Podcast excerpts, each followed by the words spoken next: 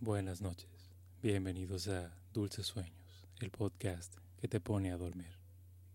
Mi nombre es Benjamín Sumoano y voy a leerte obras clásicas y otras historias para relajar tu mente y puedas así conciliar el sueño.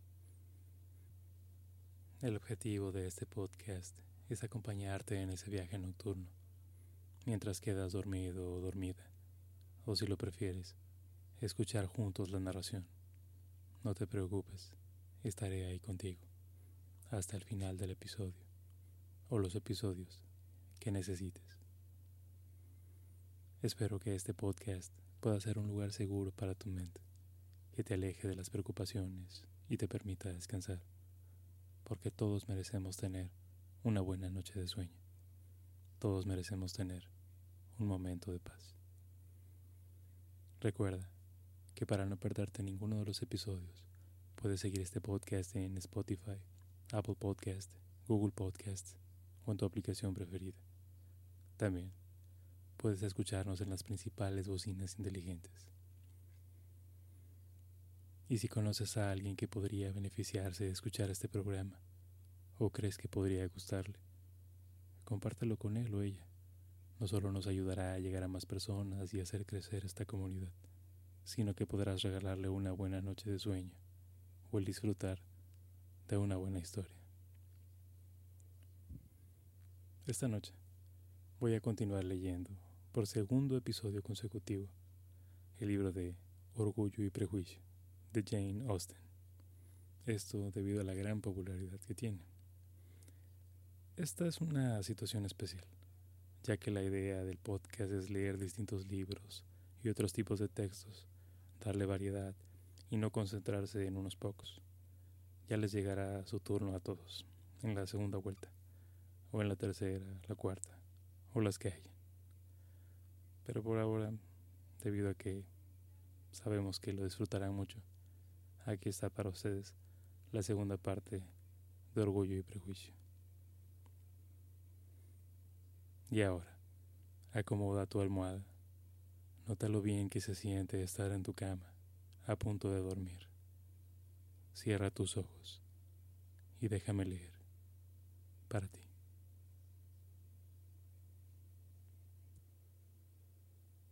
Capítulo 5 A poca distancia de Longborough vivía una familia con la que los Bennet tenían especial amistad. Sir William Lucas había tenido con anterioridad negocios en Merton, donde había hecho una regular fortuna y se había elevado a la categoría de caballero por petición al rey durante su alcaldía. Esta distinción se le había subido un poco a la cabeza y empezó a no soportar tener que dedicarse a los negocios y vivir en una pequeña ciudad comercial Así que dejando a ambos se mudó con su familia a una casa a una milla de Merton, denominada desde entonces Lucas Lodge, donde pudo dedicarse a pensar con placer en su propia importancia y desvinculado de sus negocios ocuparse solamente de ser amable con todo el mundo. Porque aunque estaba orgulloso de su rango, no se había vuelto engreído. Por el contrario, era todo atenciones para con todo el mundo de naturaleza inofensivo, sociable y servicial. Su presentación en St. James le había hecho además cortés.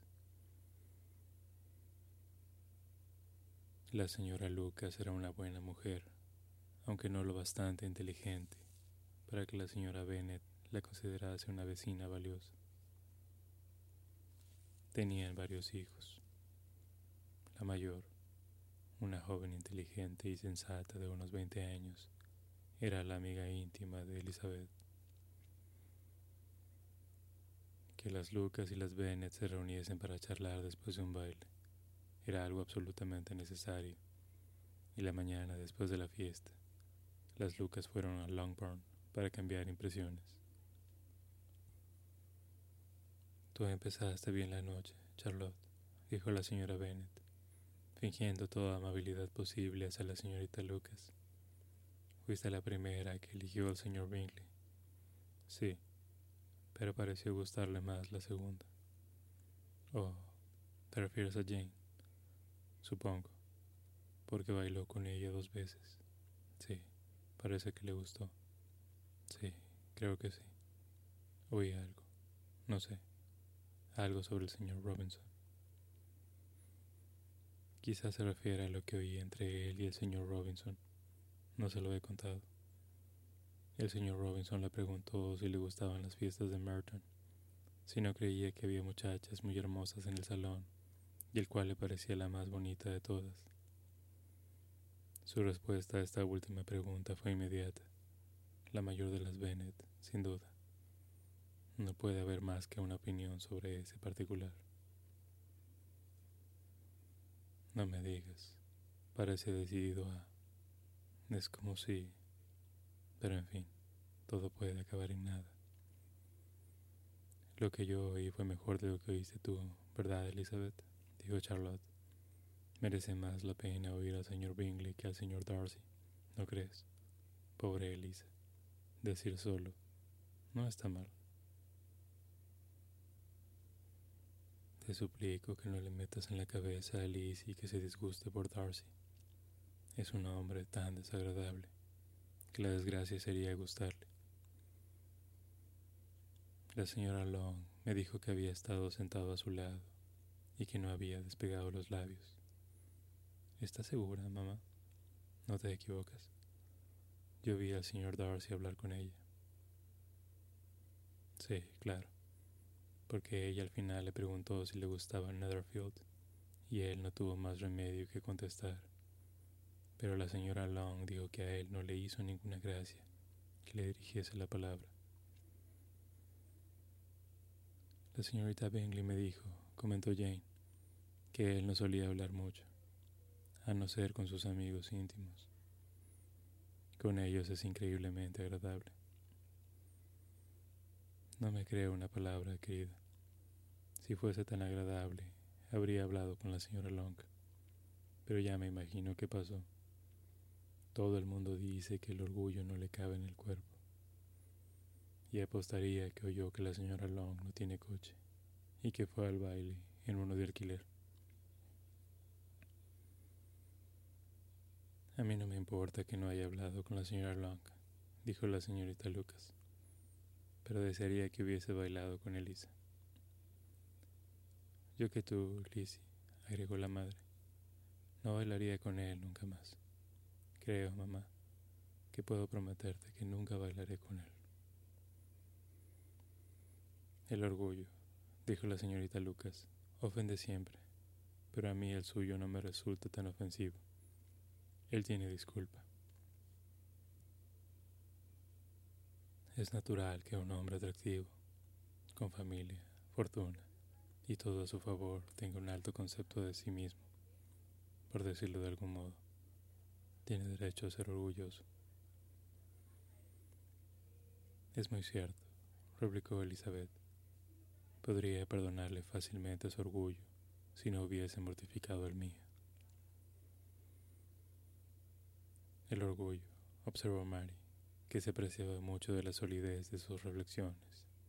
Es un defecto muy común. Por todo lo que he leído, estoy convencida de que en realidad es muy frecuente que la naturaleza humana sea especialmente propensa a él. Hay muy pocos que no abriguen un sentimiento de autosuficiencia por una u otra razón, ya sea real o imaginaria. La vanidad y el orgullo son cosas distintas aunque muchas veces se usen como sinónimos. El orgullo está relacionado con la opinión que tenemos de nosotros mismos. La vanidad con lo que quisiéramos que los demás pensaran de nosotros.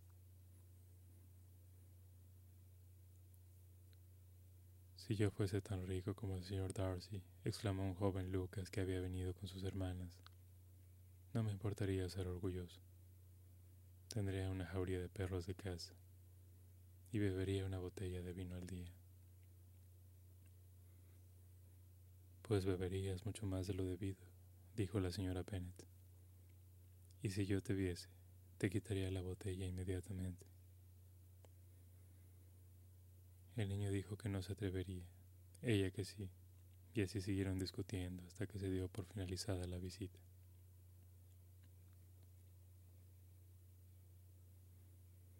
Capítulo 6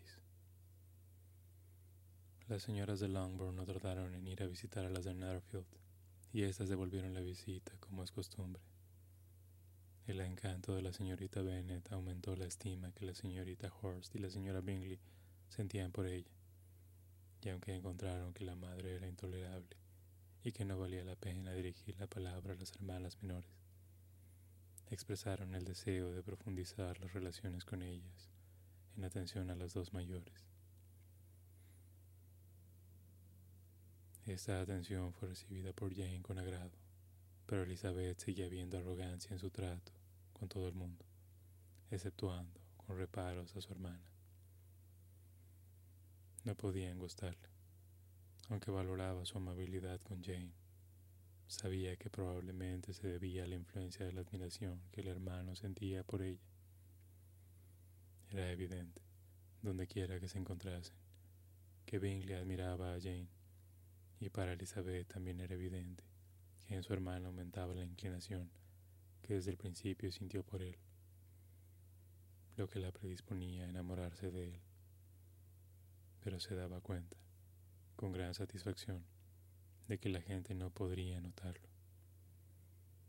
puesto que Jane uniría la fuerza de sus sentimientos, moderación y una constante jovialidad que ahuyentaría las sospechas de los impertinentes. Así se lo comentó a su amiga, la señorita Lucas. Tal vez sea mejor en este caso, replicó Charlotte, poder escapar a la curiosidad de la gente, pero a veces es malo ser tan reservada. Si una mujer disimula su afecto al objeto del mismo, puede perder la oportunidad de conquistarle. Y entonces es un pobre consuelo pensar que los demás están en la misma ignorancia. Hay tanto de gratitud y vanidad en casi todos los cariños, que no es nada conveniente dejarlos a la deriva. Normalmente todos empezamos por una ligera preferencia, y eso sí puede ser simplemente porque sí, sin motivo. Pero hay muy pocos que tengan tanto corazón como para enamorar sin haber sido estimulados. En nueve de cada diez casos, una mujer debe mostrar más cariño del que siente. A Bingley le gusta tu hermana, indudablemente. Pero si ella no le ayuda, la cosa no pasará de ahí. Ella le ayuda tanto como se lo permite su forma de ser. Si yo puedo notar su cariño hacia él, desde luego sería tonto si no lo descubriese. Recuerda, Elisa, que él no conoce el carácter de Jane, como tú. Pero si una mujer está interesada por un hombre y no trata de ocultarlo, él tendrá que acabar por descubrirlo. Tal vez sí, si él la veló bastante. Pero aunque Bingley y Jane están juntos a menudo, nunca es por mucho tiempo. Y además, como solo se ven en fiestas con mucha gente, no pueden hablar a solas. Así que Jane debería aprovechar al máximo cada minuto en el que pueda llamar su atención. Y cuando lo tenga seguro, ya tendrá tiempo para enamorarse de él todo lo que quiera.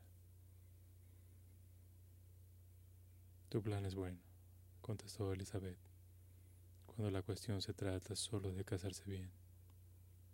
Y si yo estuviese decidida a conseguir un marido rico, o cualquier marido, Casi puedo decir que lo llevaría a cabo. Pero esos no son los sentimientos de Jane. Ella no actúa con premeditación. Todavía no puede estar segura de hasta qué punto le gusta ni el por qué. Solo hace 15 días que le conoce. Bailó cuatro veces con él en Merton. Le vio una mañana en su casa y desde entonces ha cenado en su compañía cuatro veces. Esto no es suficiente para que ella conozca su carácter. No tal y como tú lo planteas. Si solamente hubiese cenado con él, no habría descubierto otra cosa, que si tiene buen apetito o no. Pero no debes olvidar que pasaron cuatro veladas juntos, y cuatro veladas pueden significar bastante. Sí, en esas cuatro veladas, lo único que pudieron hacer es averiguar qué clase de bailes le gustaba a cada uno, pero no creo que hayan podido descubrir las cosas realmente importantes de su carácter. Bueno, dijo Charlotte, deseo de todo corazón que a Jane le salgan las cosas bien. Y si se casase con él mañana, creo que tendría más posibilidades de ser feliz que si se dedica a estudiar su carácter durante 12 meses. La felicidad en el matrimonio es solo cuestión de suerte. El que una pareja crea que son iguales o se conozcan bien de antemano no les va a traer la felicidad en absoluto. Las diferencias se van acentuando cada vez más hasta hacerse insoportables. Siempre es mejor saber lo menos posible de la persona con la que vas a compartir tu vida. Me haces reír, Charlotte. No tiene sentido. Sabes que no tiene sentido. Además, tú nunca actuarías de esa forma. Ocupada en observar las atenciones de Bingley para con su hermana, Elizabeth estaba lejos de sospechar que también estaba siendo objeto de interés a los ojos del amigo de Bingley. Al principio, el señor Darcy apenas se dignó a admitir que era bonita. No había demostrado ninguna admiración por ella en el baile, y la siguiente vez que se vieron, él solo se fijó en ella para criticarla. Pero tan pronto como dejó claro ante sí mismo y ante sus amigos que los rasgos de su cara apenas le gustaban, empezó a darse cuenta de que la bella expresión de sus ojos oscuros le daban un aire de extraordinaria inteligencia. A este descubrimiento siguieron otros igualmente mortificantes, aunque detectó con ojo crítico más de un fallo en la perfecta simetría de sus formas. Tuvo que reconocer que su figura era grácil y esbelta. Y a pesar de que afirmaba que sus maneras no eran las de la gente refinada, se sentía atraído por su naturalidad y alegría. De este asunto ella no tenía la más remota idea. Para ella, Darcy era el hombre que se hacía antipático donde quiera que fuese y el hombre que no la había considerado lo bastante hermosa como para sacarla a bailar. Darcy empezó a querer conocerla mejor. Como paso previo para hablar con ella, se dedicó a escucharla hablar con los demás. Este hecho llamó la atención de Elizabeth. Ocurrió un día en casa de Sir Lucas, donde se había reunido un amplio grupo de gente. ¿Qué querrá el señor Darcy? le dijo ella a Charlotte, que ha estado escuchando mi conversación con el coronel Forster. Esa es una pregunta que solo el señor Darcy puede contestar. Si lo vuelve a hacer, le dará a entender que sé lo que pretende. Es muy satírico, y si no empiezo siendo impertinente yo, acabaré por tenerle miedo. Poco después se les volvió a acercar, y aunque no parecía tener intención de hablar, la señorita Lucas desafió a su amiga para que le mencionase el tema, lo que inmediatamente provocó a Elizabeth, que se volvió a él y le dijo,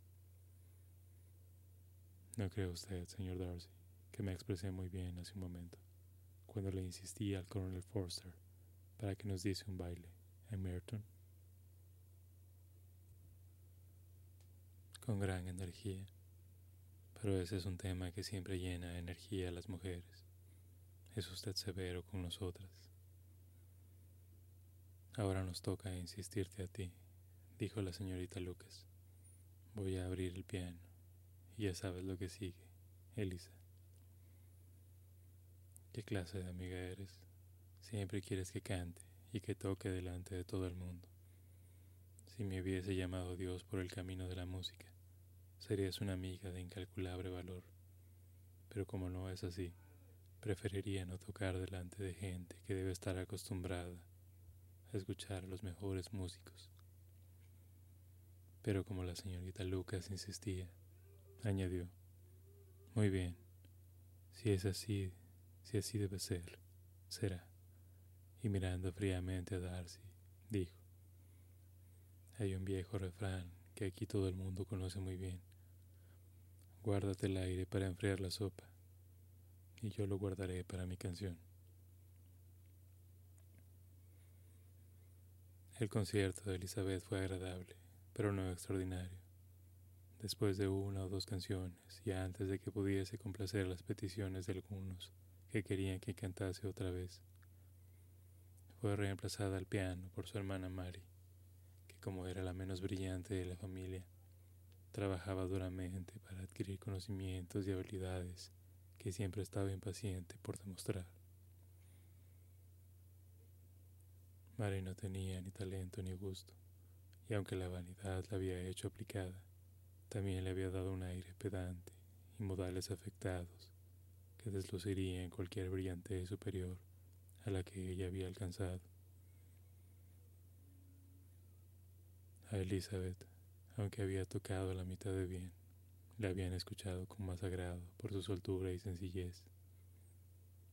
Mary, al final de su largo concierto, no obtuvo más que unos cuantos elogios por las melodías escocesas e irlandesas que había tocado a ruegos de sus hermanas menores que, con alguna de las lucas y dos o tres oficiales, bailaban alegremente en un extremo del salón.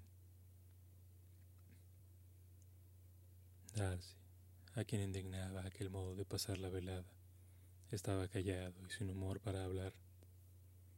Se hallaba tan embebido en sus propios pensamientos que no se fijó en que Sir William Lucas estaba a su lado, hasta que éste se dirigió a él. Qué encantadora diversión para la juventud, señor Darcy. Mirándolo bien, no hay nada como el baile. Lo considero como uno de los mejores refinamientos de las sociedades más distinguidas.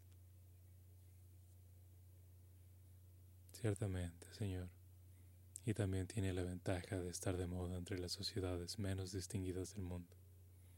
Todos los salvajes bailan. Sir William esbozó una sonrisa. Su amigo baila maravillosamente, continuó después de una pausa al ver a Bingley unirse al grupo. Y no dudo, señor Darcy, que usted mismo sea un experto en la materia. Me vio bailar en Merton, creo, señor. Desde luego que sí. Y me causó un gran placer verle. ¿Baila usted a menudo en St. James? Nunca, señor. ¿No cree que sería un cumplido para con ese lugar? Es un cumplido que nunca concedo en ningún lugar, si puedo evitarlo. Creo que tiene una casa en la capital. El señor Darcy asintió con la cabeza. Pensé algunas veces en fijar mi residencia en la ciudad, porque me encanta la alta sociedad, pero no estaba seguro de que el aire de Londres le sentase bien a Lady Lucas.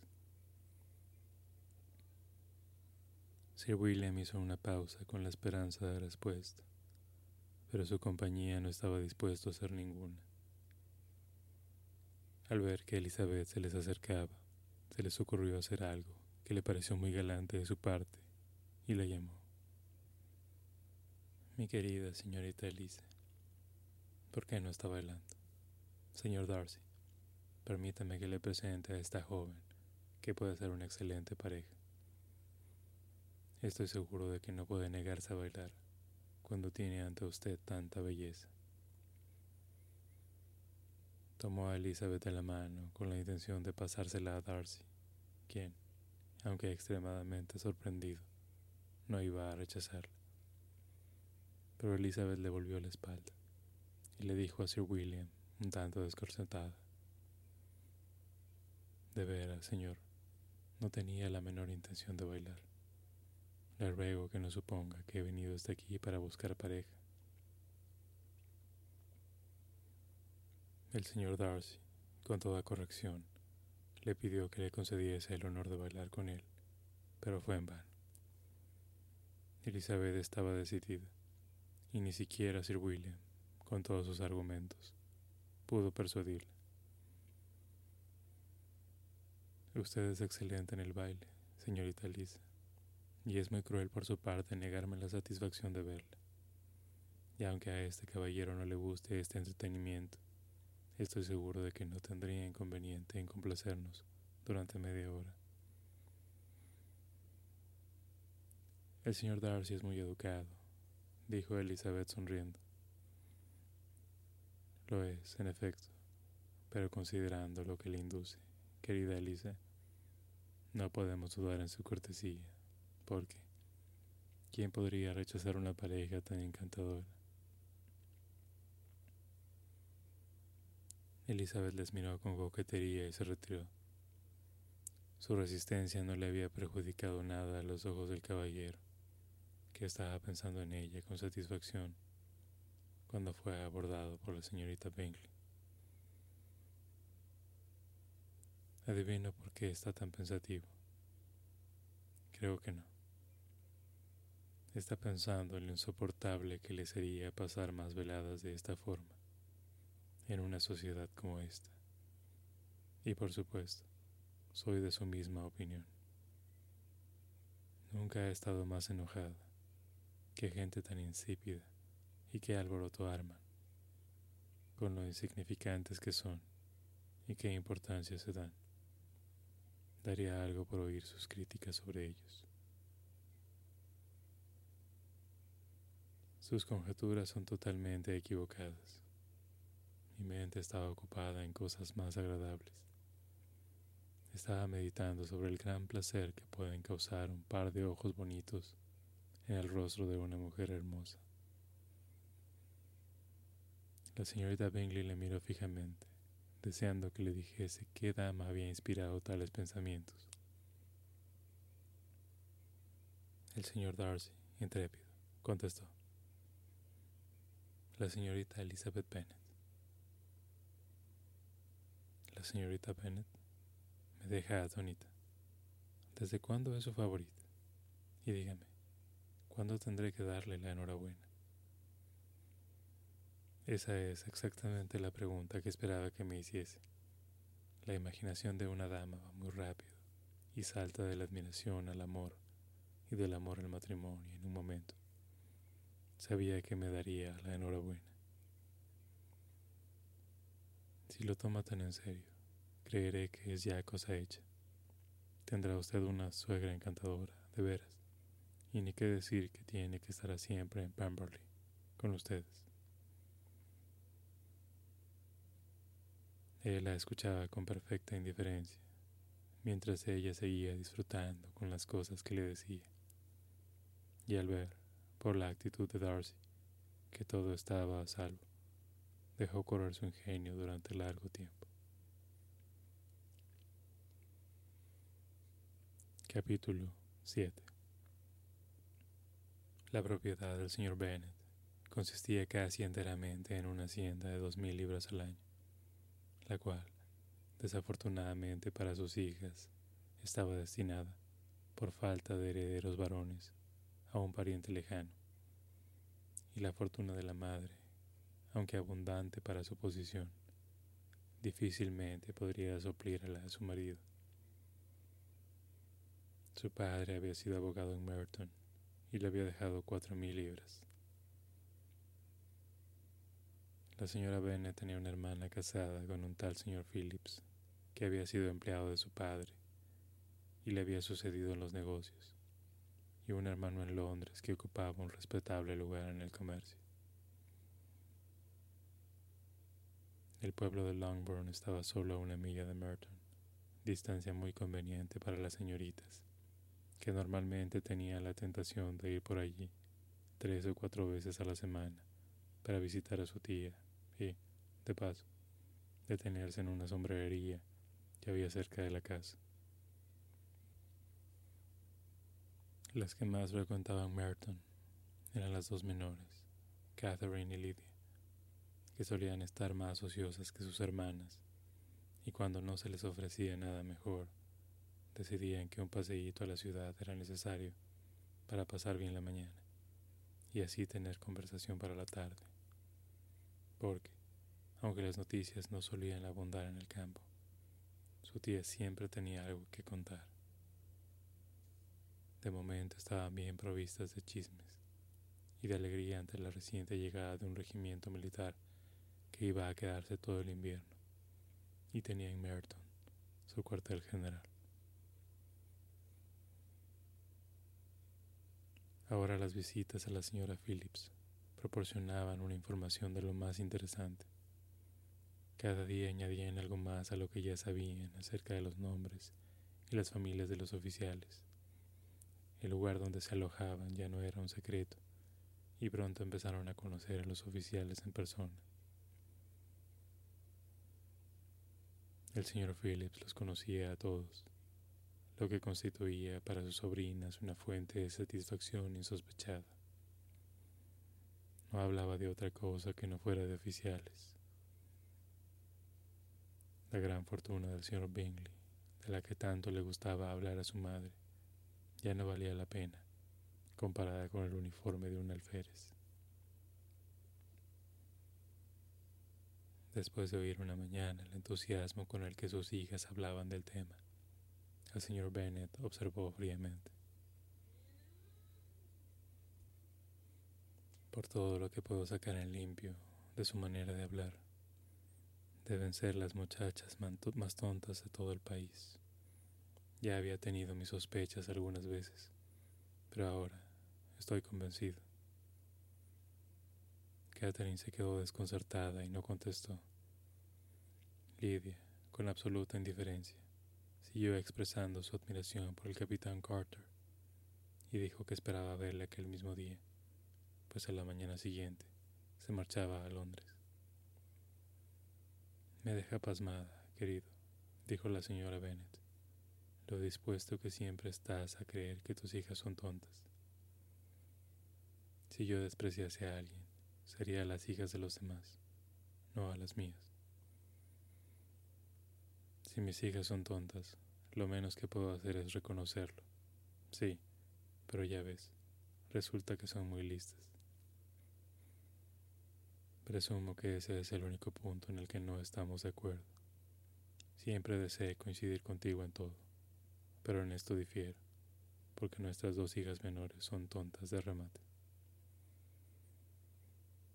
Mi querido señor Bennet, no esperarás que estas niñas tengan tanto sentido como sus padres.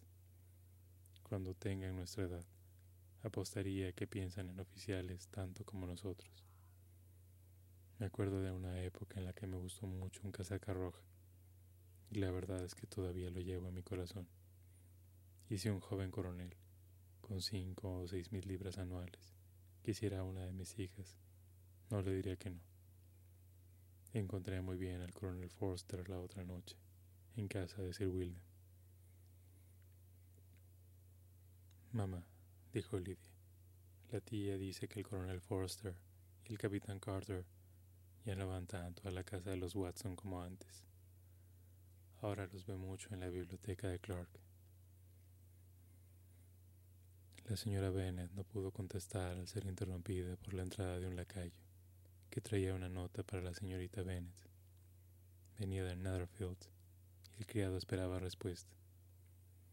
Los ojos de la señora Bennet brillaban de alegría y estaba impaciente porque su hija acabase de leer. Bien, Jane. ¿De quién es? ¿De qué se trata? ¿Qué dice?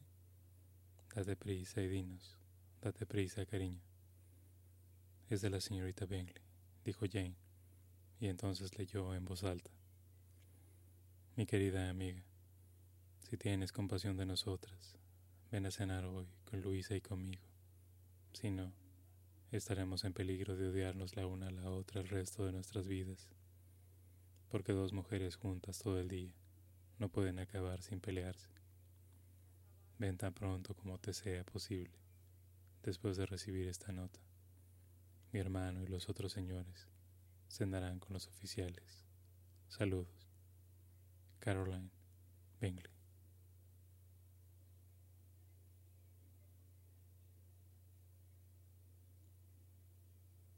Que tengas dulces sueños. Buenas noches.